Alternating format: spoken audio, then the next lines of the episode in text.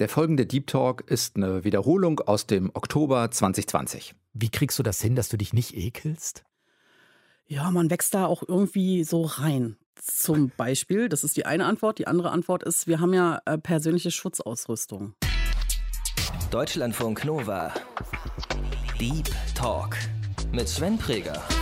Und mein Gast ist diese Woche die Tatortreinigerin Janine Schweizer. Wenn ich vor der Haustür stehe, erstmal ohne Atemschutz eine Nase nehmen, damit ich ungefähr einschätzen kann, was da jetzt gleich kommen mag. Fettlöser zum Beispiel haben wir, ähm, der fürs Schlachthaus auch genutzt wird. Das war dann zum Beispiel auch so ein Moment, wo ich dachte, okay, das ist jetzt meine Grenze. Wenn ich zum Beispiel eine Wohnung betrete, wo ich weiß, okay, Leichenfund und dann ein Schlafzimmer sehe, wo die 10 Quadratmeter komplett mit Leichensaft zugesaut sind, da denke ich mir, boah, krass. Der Vorher-Nachher-Effekt ist so geil. Ich bin davon überzeugt, dass wenn wir hier sterben, dass wir einfach nur anders und woanders sind.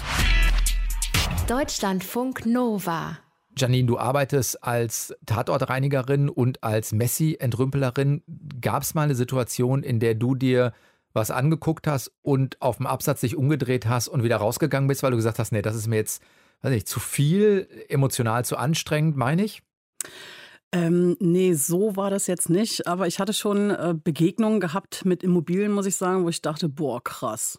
Machen wir ein Beispiel. Das wird jetzt krass. Also wenn ich zum Beispiel eine Wohnung betrete, wo ich weiß, okay, Leichenfund, ja, ähm, und dann ein Schlafzimmer sehe, wo die 10 Quadratmeter komplett mit Leichensaft zugesaut sind, da denke ich mir, boah, krass. Das wird anstrengend, weil ich weiß, ich muss auf dem Fußboden auf alle Viere und gib ihm, ne, das erstmal quasi abtragen alles, bevor halt, ja, und das, das ist schon echt krass. Leichensaft, das sind die Körperflüssigkeiten, Genau. die eine Leiche verliert, wenn Genau. sie sozusagen äh, Ausläuft. Ja, au, äh, Ja, genau. das ist das Blut, das ist Eiweiß, das ist Fett. Also Fett und Blut. Ja, und ähm, ja, Haare, logischerweise.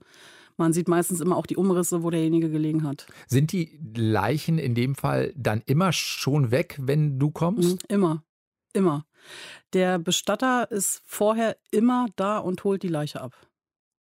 Das heißt, man weiß nie, wer dann da gewohnt hat tatsächlich. Also wir finden, ähm, also wenn wir eine Tatortreinigung machen, äh, der Auftrag ist ja immer, ähm, die Immobilie auch zu leeren.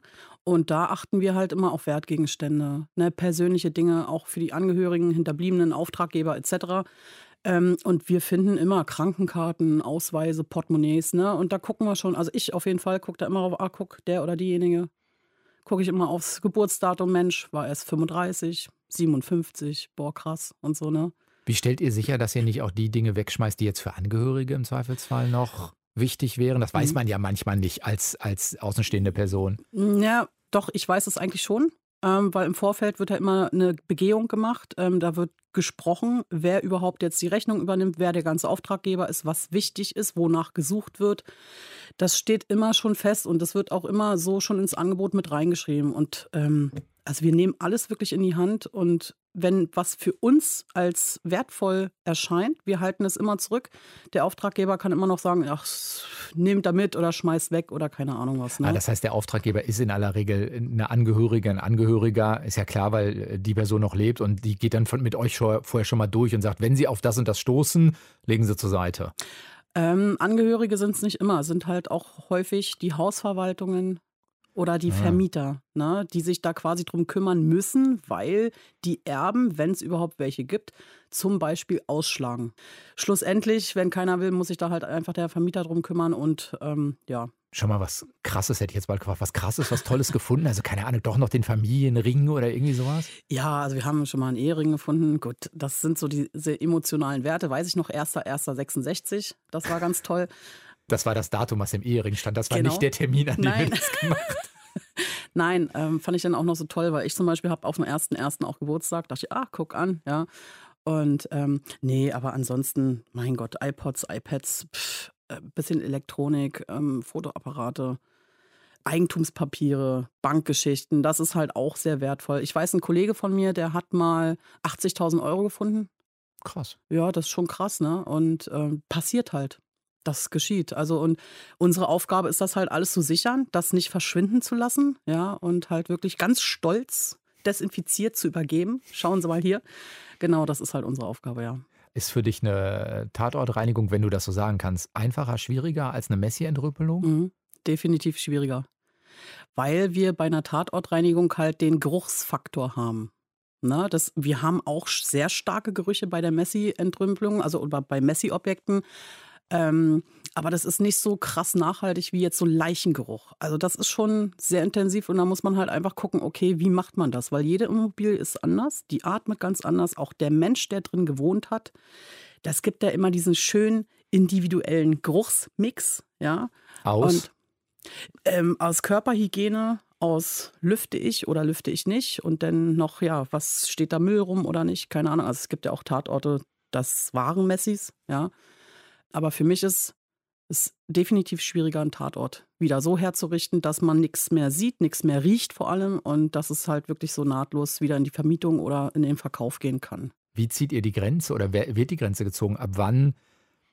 Ja, Tatort impliziert ja immer sowas wie, äh, da ist ein Mensch gestorben unter Fremdeinwirkung, also sei es Totschlag oder Mord oder so. Ähm, erst dann werdet ihr gerufen. Jetzt in normalen Todesfällen ist ja klar, da ist ja nicht viel aufzuräumen in aller Regel. Ähm, naja, also da muss man unterscheiden. Also es gibt Suizide, ganz klar, wo die Leute sich halt äh, selbst das Leben nehmen. Das sind so die kleineren Aufträge, die müssen auch direkt, ähm, so schnell es geht, bearbeitet werden. Da hat man halt nicht mit Gerüchen zu tun, ne? weil das ist alles frisch. Da musst du halt nur das Blut wegmachen und desinfizieren und ganz easy eigentlich, ja. Ähm, aber Mord hatten wir erst einmal gehabt und in der Häufigkeit, also zu 85 Prozent sind das halt einfach Leichenfundorte, das nennen wir so, weil der Mensch halt einfach ein paar Tage gelegen hat, paar Wochen, paar Monate, wie auch immer. Das Ja. kann dann auch der Nachbar sein in einem anonymen äh, großen Haus, wo Mhm. keiner gemerkt hat, dass jemand verstorben ist. Und Richtig. irgendwann zieht dann der Geruch wahrscheinlich durch den Hausflur. So ist es, genau. Also entweder laufen die Maden durch den Hausflur und es fällt auf, ähm, aber dann riecht man es meistens schon. Und ganz häufig, dass die Nachbarn aufmerksam werden, Mensch, es riecht komisch, beziehungsweise wir haben den jetzt schon ein paar Tage nicht gesehen, ist sehr ungewöhnlich. Ne?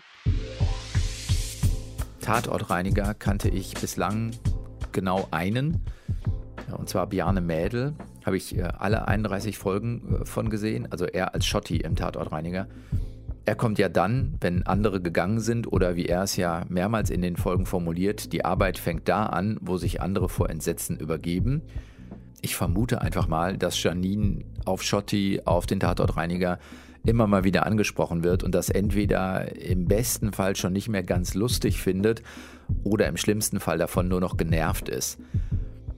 Trotzdem würde ich natürlich auch gerne mit ihr über Schotti reden, mache ich auch noch, aber später. Was mich an Schotti ja immer fasziniert hat, ist die Tatsache, dass er sich eben nicht übergibt. Vielleicht gibt es da ja ein Geheimrezept für TatortreinigerInnen. Wie kriegst du das hin, dass du dich nicht ekelst? Ja, man wächst da auch irgendwie so rein. Zum Beispiel, das ist die eine Antwort. Die andere Antwort ist, wir haben ja äh, persönliche Schutzausrüstung. Na, also äh, meine Aufgabe für mich ist es halt immer, wenn ich vor der Haustür stehe, erstmal ohne Atemschutz eine Nase nehmen, damit ich ungefähr einschätzen kann, was da jetzt gleich kommen mag. Und ansonsten Atemschutz, Anzug und das puffert so ein bisschen auch. Na, also gerade bei dem richtig guten Atemschutz, bei Atemschutzgebläse, du riechst ja gar nichts. Du hast entsprechende Schraubfilter drauf, du riechst überhaupt gar nichts. Was ist denn das, jetzt mal handwerklich gesprochen, was du dabei haben musst? Also Atemschutz, Schutzkleidung? Genau, Schutzkleidung, also Überziehschuhe, einen Anzug, ist eigentlich ein Chemikalienschutzanzug, nennt sich dann das, ähm, Handschuhe, Nitrilhandschuhe und dann halt Atemschutz. Ne? Es gibt halt diese FFP3-Masken, dann gibt es ähm, die Vollmasken und dann gibt es das Atemschutzgebläse. Das heißt, da kriegst du, hast du keine Ahnung, Sauerstofftank dann auf dem Rücken oder wie? Ja, genau. Also beim Gebläse habe ich das Tauchen. über, über, über die ähm, Hüfte quasi mit einem Schlauch, mit einem Kopfteil und da wird mir schön kühle Luft ins Gesicht geblasen. Das ist super, gerade bei der Arbeit, wenn du schwitzt, ne, das ist richtig super. Bei der Vollmaske, ja, da könnte man Beklemmungen kriegen, da braucht man auch sowas wie, wie Vollmaske ist das, was über das ganze Gesicht Genau. äh, dann irgendwie geht. was man so als Gasmaske im Leu Leumund? Nee, im, im Umgangssprachlichen. Umgangssprachlich, ja, Im Volksmund, im Volksmund. Volksmund, im Volksmund ja. Im Leumund ist auch Äh, schön. Leumund, Diese Maske hat einen sehr schlechten Leumund. Ne, aber da riecht man dann halt auch nichts. Aber dann bist du äh, einmal geschützt, also wohl dein Körper, Mhm. äh, so desinfektionsmäßig, du kannst atmen. Was hast du denn sonst dabei? Ähm, also für die Tatortreinigung, ähm, ja, kommt immer drauf an. Also wenn ich beim ersten Mal drin bin, dann gucke ich ja nur um halt ein Angebot zu erstellen, um überhaupt zu wissen, okay. Und wenn wir dann anfangen mit der Arbeit, dann habe ich halt entsprechend bei. Also es ist auch immer anders. Also Fettlöser zum Beispiel haben wir, ähm, der fürs Schlachthaus auch genutzt wird. Oder Wasserstoffperoxid, ne? Und ganz normales Schrubbequipment, ja. Und ähm, ach mein Gott, wenn wir zum Beispiel so Fliesenfußboden haben, ja, dann halt manchmal auch ganz normal ein, ein Schraubenzieher, um halt einfach zu kratzen, ne? die also Oberfläche mechanisch. abkratzen. Ja, ja, na klar. Also wir müssen halt, wir müssen halt immer gucken, aber es sind jetzt keine Riesenmaschinen oder sonstiges. Ne? Das ist halt viel Körpereinsatz mit ganz normalen Mitteln. Ja. Kannst du sagen, wie lange du für sowas durchschnittlich brauchst, einen Tatort zu reinigen?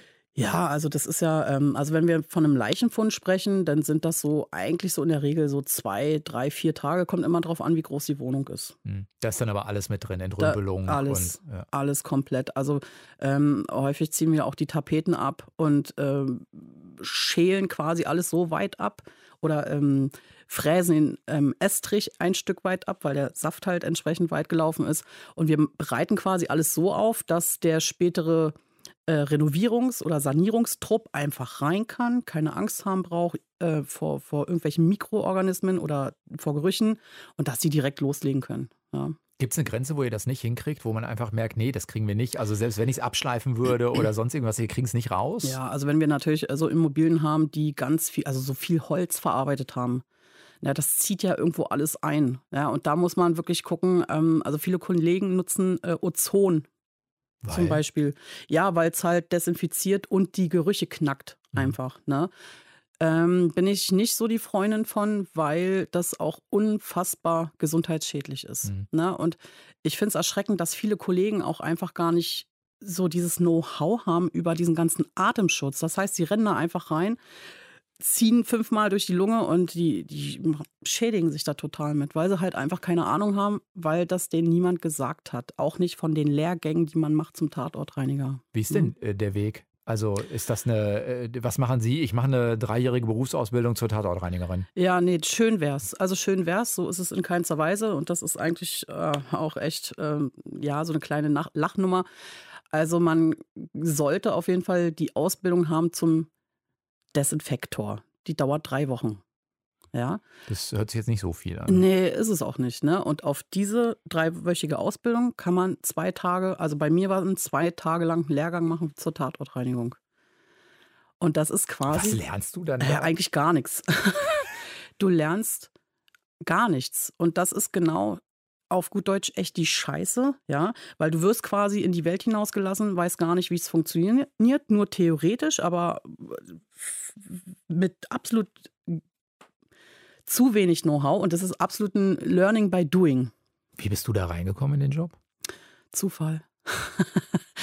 ja, Zufall. Also ich ähm, habe ja vor zehn Jahren quasi eine Umschulung gemacht zur Schädlingsbekämpferin. Ne? Und in dieser Umschulung habe ich äh, quasi die Möglichkeit bekommen, ähm, mir mal einen Tatort anzugucken, also einen Leichenfund. Und das fand ich schon mal ganz spannend, hat mich überhaupt nicht geekelt, war alles in Ordnung gewesen.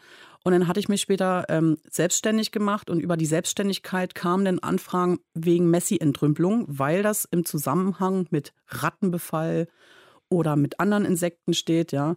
Und ähm, dann habe ich auch eine Anfrage bekommen für eine Tatortreinigung wegen den Insekten. Und da dachte ich, wow, cool, das ist ja eigentlich genau mein Ding, ne? Und so bin ich da reingeraten, ne? Und dann Mund zu Mund oder im Sinne von, ah, die macht das und. Äh ja, das ist ein bisschen schwierig. Also viele wissen gar nicht, dass es überhaupt den Berufsstand gibt. Ähm, oder auch von der Messi-Thematik her. Das sind ja, das sind, ist eine absolut spezielle Nische, wobei das aber auch so verbreitet ist. Ähm, wenn man quasi mit Klientel zusammenarbeitet oder zusammenarbeiten möchte, was quasi eine Krankheit ist, dann ist es ein bisschen schwierig, dass da überhaupt man zusammenkommt. Ne? Aber viele Betroffene rufen mich da selber an und ähm, könnten aber noch weitaus mehr sein. Janine ist Jahrgang 1980, kommt eigentlich aus Berlin-Steglitz. Und Leid und Tod, die spielen in ihrem Leben schon relativ früh eine Rolle. Ihre Eltern trinken beide und der Vater kriegt mit 55 Jahren einen Herzinfarkt und stirbt dann auch. Da ist Janine 21 Jahre alt. Und drei Jahre später stirbt auch ihre Mutter. Das kann man alles nachlesen, denn Janine hat ihren Weg und ihre Erlebnisse aufgeschrieben in einem Buch, das heißt Eine Frau räumt auf. Und Janine hat das offenbar für sich so bearbeitet, dass sie heute gerade mit schwierigen Situationen auch offen umgehen kann. Sie ist gerade raus, sie ist nahbar, sie ist humorvoll und das macht es wahrscheinlich leicht für Menschen gerade in Krisen zu ihr zu connecten. Sie selbst bezeichnet sich übrigens als Tatortreinigerin und Messi-Helferin. Und das hat dich nicht abgeschreckt? Also auch die, ja, die Sorge dafür, dass das eine unheimliche persönliche Geschichte, ein persönliches Leid ist, was auf einen einströmt, wenn man in ein Messi-Haus geht. Also das ist ja A, boah, man muss es aushalten und B, ja, es ist wahrscheinlich häufig eine tragische Geschichte, oder? Ähm, ja, schon. Wie, wie kann ich das jetzt erklären? Also ich bin ein Mensch, ich bin empathisch auf jeden Fall, also empathischer geworden durch mein Klientel, muss ich schon sagen. Ähm, ich bekomme auch Einblick, weil die Leute dann auch sehr offen sind zu mir. Ähm, Gott sei Dank, die haben fassen sehr schnell Vertrauen zu mir es ist ähm, ja manchmal mehr Leid, manchmal weniger. Ähm, die sind auch total betroffen, die Menschen. Also ich fange die schon so auf. Ne? Aber das ist jetzt nichts, was mich so niederreißt. Ähm, ich sag mal so, wenn, wenn ich einen Menschen kennenlerne, ich äh, spreche unwahrscheinlich gerne intensiv mit den Leuten. So dieses, na, hallo, wie geht's? Und diese oberflächliche, äh, winke ich direkt ab, habe ich gar keinen Bock. Und das sind so Gespräche, dieses, diese Öffnung der Seele, ne, das ist genau das, was mich quasi äh, interessiert am Menschen und was quasi zu einem positiven Gespräch wird. Und von daher ist für mich persönlich eher der positive Effekt, als dass ich mich da abschrecken lasse oder sonstiges. Sowieso nicht. Also es sind ganz tolle Leute ähm, und ich setze es auch immer so ein bisschen in Zusammenhang mit mir selber, mit meinem Leben, mit meinen Problemen und ich sage auch mal, guck mal, hey, ich bin dick, ja, ja und? und du hast Messi. Ist doch alle gleich scheiße auf gut Deutsch, ja. Und das bringt mich quasi äh, auf die gleiche Augenhöhe. Ne? Und für mich absolut nur positiv. Also es gibt wirklich selten, wo ich denke, boah, das reißt mich jetzt so, ich muss mal zu Hause noch drüber sprechen oder so. Ne? Ja, und vor allen Dingen erwischst du die Leute ja wahrscheinlich immer eh in einem Moment der Öffnung. Also ja. die erleben gerade entweder äh, gibt es einen Todesfall und Angehörige öffnen sich, weil Trauer da ist, mhm. oder ich kann mir auch vorstellen, wenn sich jemand öffnet und sagt, hey, ich brauche jetzt Hilfe hier, um meinen mhm. Hausstand wieder in Ordnung zu kriegen, dann ist das eh auch ein Schritt. Also das ist eh wahrscheinlich die Bereitschaft, sich zu öffnen, ist eh groß in solchen, genau. solchen Momenten. Genau, also es ist halt immer so ein bisschen unterschiedlich vom Klientel her, aber ähm, die Menschen mit einem Messi-Syndrom, wenn die mich wirklich selber anrufen, die sind wirklich an einem Punkt, die haben die Schnauze voll. Ja, das ist wie mit jemandem, der tablettensüchtig ist, spielsüchtig, keine Ahnung, der sagt, so, ich bin jetzt ganz unten. Ich will nicht mehr. Reißleine wo kriege ich Hilfe und das muss auch sein, ähm, damit ich überhaupt tätig werden auch möchte. Weil ich mache, ich habe schon so viele Aufträge abgelehnt, wo die Angehörigen zum Beispiel sagten, so, das muss jetzt gemacht werden. Und ich so, nee, das ist eine seelische Vergewaltigung, das geht nicht. Also ich, ja, ich bin Unternehmerin, ich verdiene gern Geld, muss ich auch, aber so diese Vergewaltigung der Seele nehme, übernehme ich keine Verantwortung. Ne? Weil das so eine Grenzübertretung dann ist, wenn es von außen aufgestülpt wird. Ja, das geht nicht. Also hm. ich meine, das sind erwachsene Leute und wenn die nicht möchten, weil du musst ja erstmal an einem gewissen Punkt sein, damit es überhaupt konstruktiv sein kann, weil äh, ansonsten ist es alles Geld zum Fenster ausgeblasen und die größten Familienstreits und es ist nur negativ. Es hat überhaupt null positiven Effekt, wenn wir räumen würden gegen den Willen des Betroffenen. Oder die schließen einen Abo-Vertrag mit euch ab. Weil, das ist weil, der Leidensdruck, weil der Leidensdruck nicht aus ihnen herauskommt, sondern die fangen zwei Jahre später wieder an und alle zwei Jahre können die euch dann wieder rufen. Ja, also das ist wirklich ein Problem. Also das ähm, sage ich auch gerne schon am Telefon beim Erstgespräch. Äh, das sollte therapeutisch begleitet werden. Ist denn mein Bild, was ich jetzt wahrscheinlich sehr klischeehaft gerade im Kopf habe vom, vom Messitum, richtig von den, keine Ahnung, ich kann mir nur noch einzelne Fußpfade durch die Wohnung gestalten, um von A nach B zu kommen. Es ist alles vollgepackt mit irgendwas und verschiedenen Schichten. Oder ist das ein übertriebenes Bild, was ich als Klischee gerade im Kopf mm -mm, habe? Ist nicht übertrieben. Also es kommt vor, es ist aber nicht durch die Bank weg. Also jede Immobilie sieht anders aus, aber es gibt natürlich auf jeden Fall die, wo du kaum mehr treten kannst. Also wenn da so ein schmaler Pfad ist, wie du gerade sagst, ne, dann ist das manchmal schon viel das ist unfassbar. Also du kriegst kaum die Haustür auf. Also wir haben schon einige Objekte gehabt, wo sich wirklich ein schlanker Mitarbeiter, äh, und mein, mein, Mann ist ja auch ganz schlank, äh, durch die Tür zwängen musste, um erstmal von innen wegzuräumen, damit wir überhaupt reinkommen. Ne? Und das sind dann natürlich Objekte, die dauern länger, weil da hast du richtig Kubikmeter abzutragen und rauszuräumen und zu sortieren vor allem auch. Und das ist echt Zeitfaktor, ja. Macht Bedeu- aber Spaß.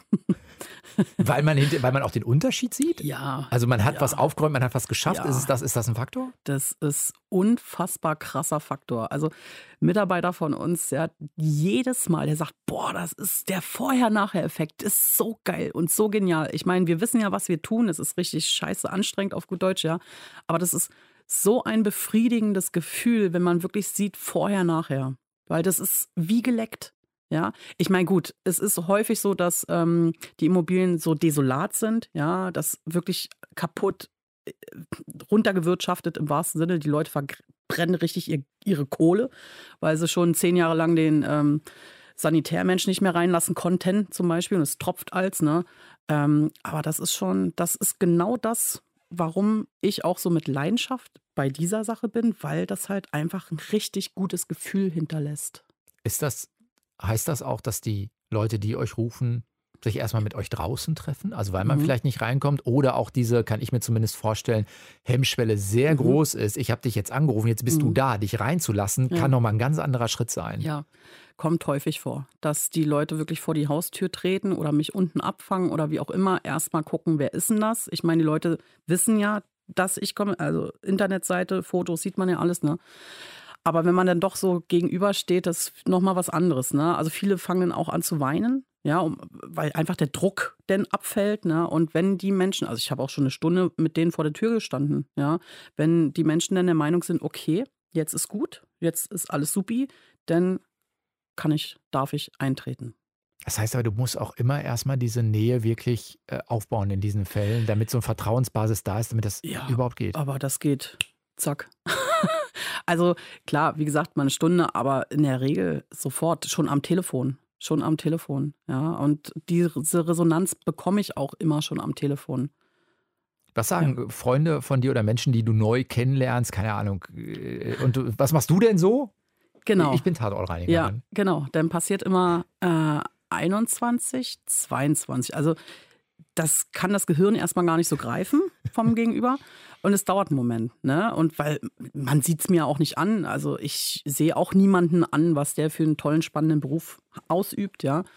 Und dann kommt man eigentlich so die erste Frage immer, wie wird man denn Tatortreiniger? Ne? Und ja. Dann sagst du drei Wochen Lehrgang und dann kannst du noch zwei Tage Genau. einen Kurs oben ja, draufsetzen. genau, das ist völlig unspektakulär, ne? Und ähm, oder krass dramatisch, bescheiden halt, ne? Ähm, genau. Janine, wir haben eine Spontanitätsübung. Versuche mal, wenn das geht, folgende Sätze zu Oh vervollständigen. Gott. Eine gute Tatortreinigerin ist. Äh, keine Ahnung, resistent. Ist das so? Ähm, also das kann nicht jeder machen. Das kann nicht jeder machen, weil manche Menschen, wenn die Blut sehen, kippen die um. Oder denen wird schlecht, also auch vom Geruch her. Also das, ja, Um abzuschalten, brauche ich. eine gute, lange Autofahrt. Ist das so? Ja, ja, ähm, ja, es ist so. Also wenn ich Auto fahre, dann das ist so, als wenn ich am Meer stehe, am Strand und der Wind bläst mir den Kopf frei. Das ist so Autofahren. Das heißt, Am- du hast die Klimaanlage an die ganze Zeit. Ich hasse Klimaanlage, nee. ähm, Im Zweifelsfall Fenster offen und richtig laut Musik. Ne? Das ist so. Was hörst du? Oh, also, pff, mach den Sender das Ding an und das ist meine Musik. Ich habe keine Angst vor Insekten, weil. Das sind genauso Lebewesen wie du und ich. Okay, es gibt Ausnahmen, ja. Also Flöhe, Bettwanzen finde ich mega ätzend. Die haben auch nichts von mir zu erwarten. Meine Lieblingsfolge vom Tatortreiniger ist. Keine Ahnung. ich äh, habe bisher erst eine einzige Sendung gesehen über Internet. Ähm, ich weiß nicht mal, wie die Folge hieß, aber ich fand es grandios. Also absolut geil. Ich weiß gar nicht, warum ich mir das nicht schon öfter mal reingezogen habe. Ähm, ja, Bist du darauf aufmerksam geworden, weil du darauf angesprochen wirst regelmäßig? Haha, guck mal hier, Schotti, Bjane Mädel beim Tatortreiniger. Ja, ich glaube, ich wurde also immer drauf angesprochen. Also ich will jetzt nicht lügen, 80, 90, 100 Mal, keine Ahnung. Und dann dachte ich mir so, und ich habe mich wirklich bewusst und so, und jetzt gucke ich mir mal eine Folge an. Und weil ich muss ja dann auch irgendwie mal wissen, worum es geht. Wobei weiß ich ja noch lange nicht, aber mit einer Folge. Aber äh, ich habe einen ersten guten, sehr guten Eindruck erhalten. Es war grandios. Hast ja. du irgendwas gesehen, von dem du das Gefühl hast, ah, das stimmt mit der Realität nicht überein? Also ich glaube, das endet immer so, dass er das alles nochmal einnebelt und äh, mit, so, mit so einem Gerät oder er hat immer diese beiden Taschen dabei oder so, so größere Sachen mit seinem äh, Equipment oder passt das? Äh, das, das weiß ich zum Beispiel alles gar nicht, was er dabei hat und äh, zum Schluss noch nebelt. So weit war das nicht. Ähm, die eine Folge, die ich da gesehen habe, da, da schrubbt er zu Anfang quasi auf dem Fußboden den Leichensaft auf, ja, und ähm, ähm, tut so, also man denkt, der ist jetzt völlig fertig von der Arbeit, hat gar keinen Bock drauf. Ich glaube, der wirkt oder keine Ahnung was, ja, dann stellt er sich hin ähm, am Kronleuchter sind, ist eine Packung Zigaretten und äh, er musste halt einfach nur suchten. Er musste einfach nur suchten und äh, da dachte ich, okay, das ist jetzt, glaube ich, nicht so realistisch.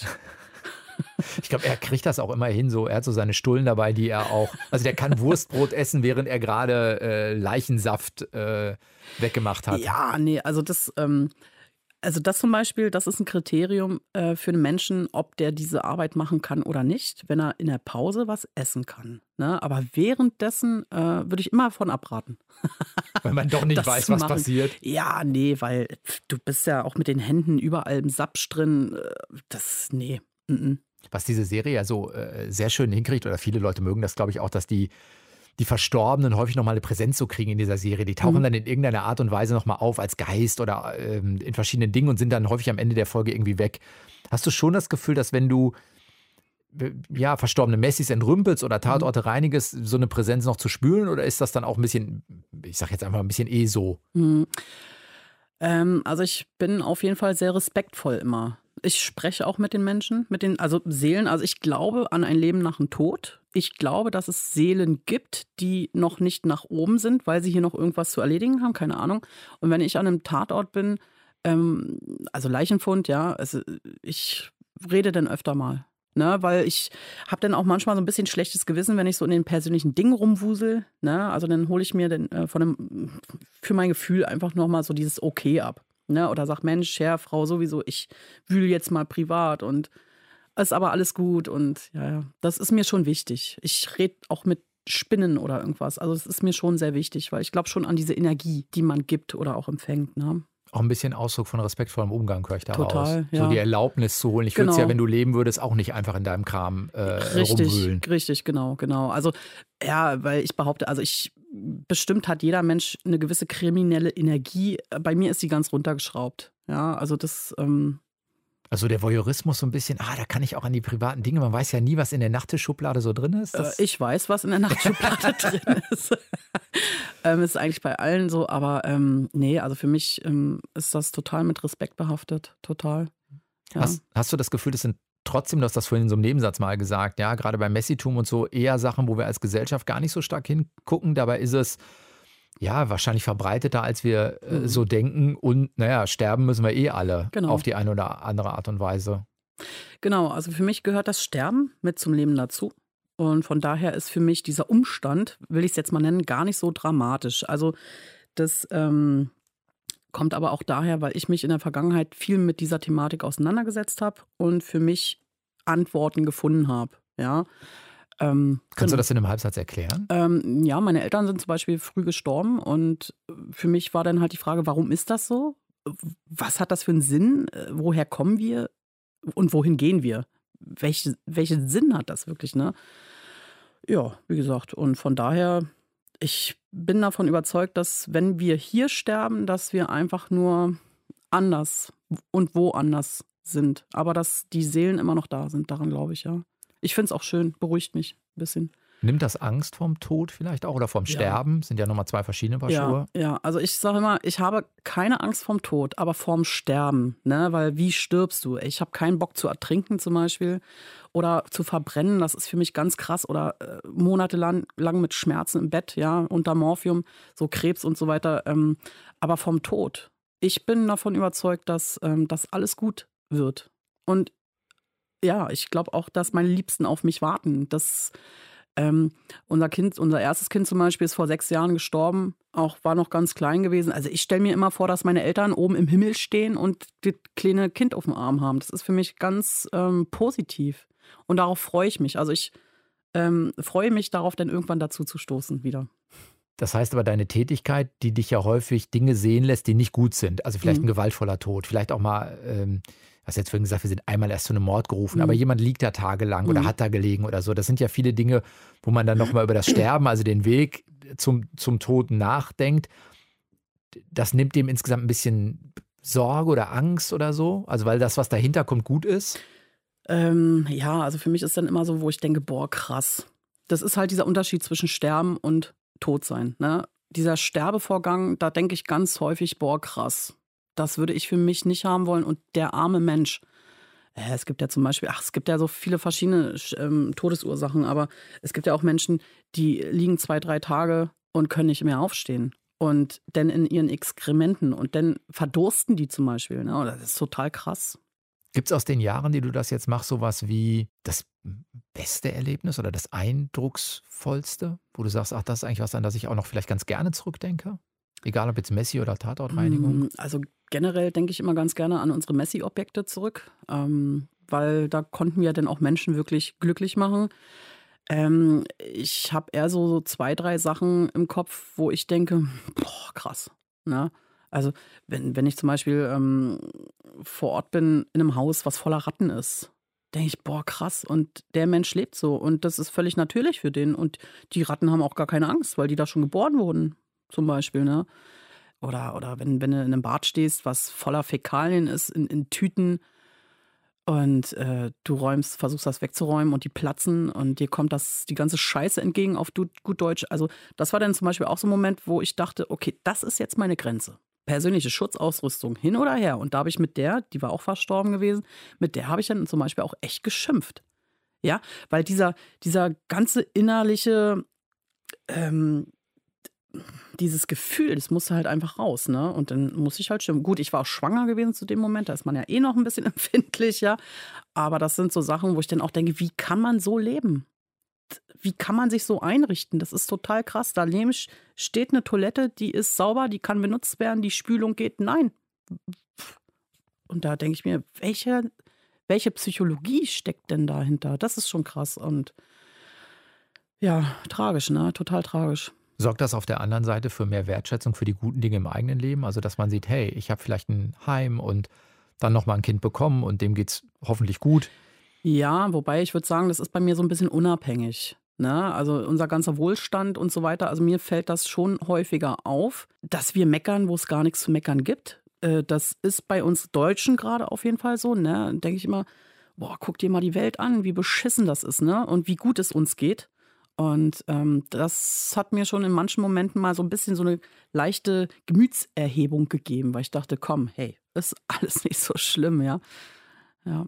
sagt Janine Schweizer, Tatortreinigerin und Messi-Helferin und war bei uns im Deep Talk zu Gast in Deutschlandfunk Nova. Schön, dass du da warst. Vielen Dank. Ich bedanke mich auch, danke. Ich bin Sven Preger. Habt eine gute Woche. Ciao. Deutschlandfunk Nova. Deep Talk. Jeden Mittwoch um 20 Uhr.